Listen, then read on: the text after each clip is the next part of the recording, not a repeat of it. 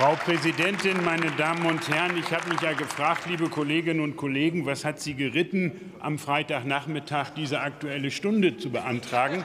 Ich habe da eine Antwort drauf. Es scheint Masochismus zu sein. Denn ein Jahr nach der Bundestagswahl, das heißt ein Jahr CDU, CSU in der Opposition. Für dieses Land ist das ein Grund zu feiern. Im tiefen Innern glauben Sie doch, es sei Gott gewollt, dass die Schwarzen regieren, ist es aber nicht. Der Kern ihres Konservatismus lautet doch Hauptsache Inhalte egal, Hauptsache wir stellen den Kanzler. Das hat unter Helmut Kohl geklappt, das hat 16 Jahre unter Angela Merkel geklappt. Aber was ist jetzt? Sie haben keinen Kanzler, Sie haben Friedrich Merz. Führung das haben wir erlebt, als Sie sich beim Mindestlohn enthalten haben. Aber ich will auch in aller Ernsthaftigkeit sagen, wir sind als Koalitionsfraktion mit Ihnen als Opposition nicht unzufrieden. Nein, das ist jetzt keine lustige Bemerkung. Ich finde, angesichts der Herausforderung durch Putins Angriffskrieg haben Sie sich in entscheidenden Punkten richtig verhalten. Sie haben den Antrag der Koalitionsfraktionen zur Lieferung schwerer Waffen ohne jede Änderung mitgetragen. Sie haben mit dafür gesorgt, mit dafür gesorgt, dass 100 Milliarden Sondervermögen trotz Schuldenbremse ins Grundgesetz gekommen sind. Sie haben die 96 Milliarden in drei Entlastungspaketen unter Absingen schmutziger Lieder am Ende passieren lassen. Und was sagen Sie zum 200 Milliarden Abwehrschirm? Sie wollen ihn auch unterstützen. Und Friedrich Merz warnt davor, dass sich die Verabschiedung verzögern könnte. Das wäre in der Tat schlecht.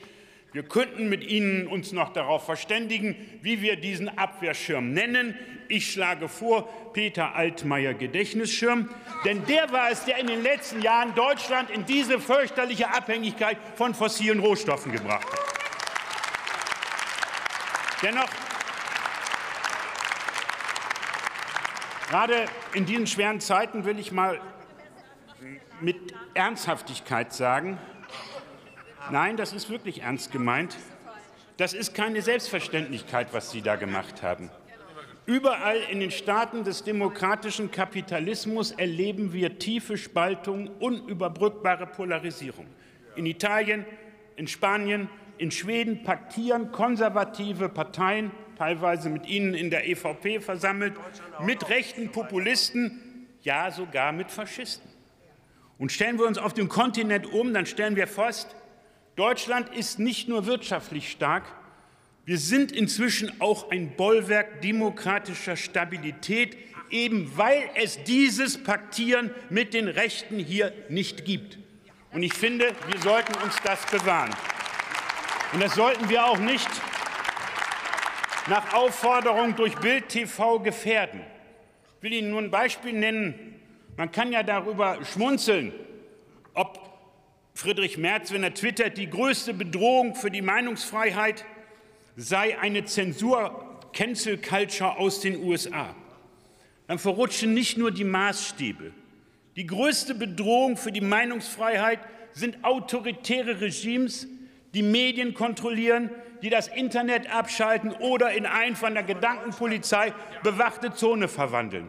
Die größte Gefahr der Meinungsfreiheit finden wir in Nordkorea, in China, in Russland, in Iran und leider zunehmend auch bei ihrem ehemaligen Parteifreund Viktor Orban in Ungarn.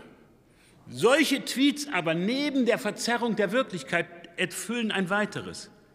Sie bedienen die Erzählung von rechts außen, von der AfD bis zur Bild. Und ja, Friedrich Merz hat sich entschuldigt für das Wort vom Sozialtourismus. Er hat es mit Bedauern zurückgenommen, weil es sei ein Missverständnis. Ich will nur darauf hinweisen, er hat damit diesen Begriff gesetzt. Und mit Verlaub, liebe Frau Kollegin Lindholz, Sie sollten beim Reden zu Migrationsfragen aufpassen, dass Sie nicht zufällig die Manuskripte von Beatrix von Storch erwischen. Der Begriff Sozialtourismus ist eine Steilvorlage für jene rechten Montagsdemonstranten, die meinen, nicht Putins Krieg sei für die Inflation verantwortlich, sondern Sozialleistung für Menschen, die vor diesem Krieg geflohen sind. Mein Wunsch nach einem Jahr Bundestagswahl ist, liebe CDU, kritisieren Sie uns knüppelhart, dann müssen wir das nicht selber machen, aber bedienen Sie nicht die Narrative rechter Antidemokraten, auch nicht, wenn Sie dafür von Springer eine Schlagzeile bekommen, dann erst recht nicht.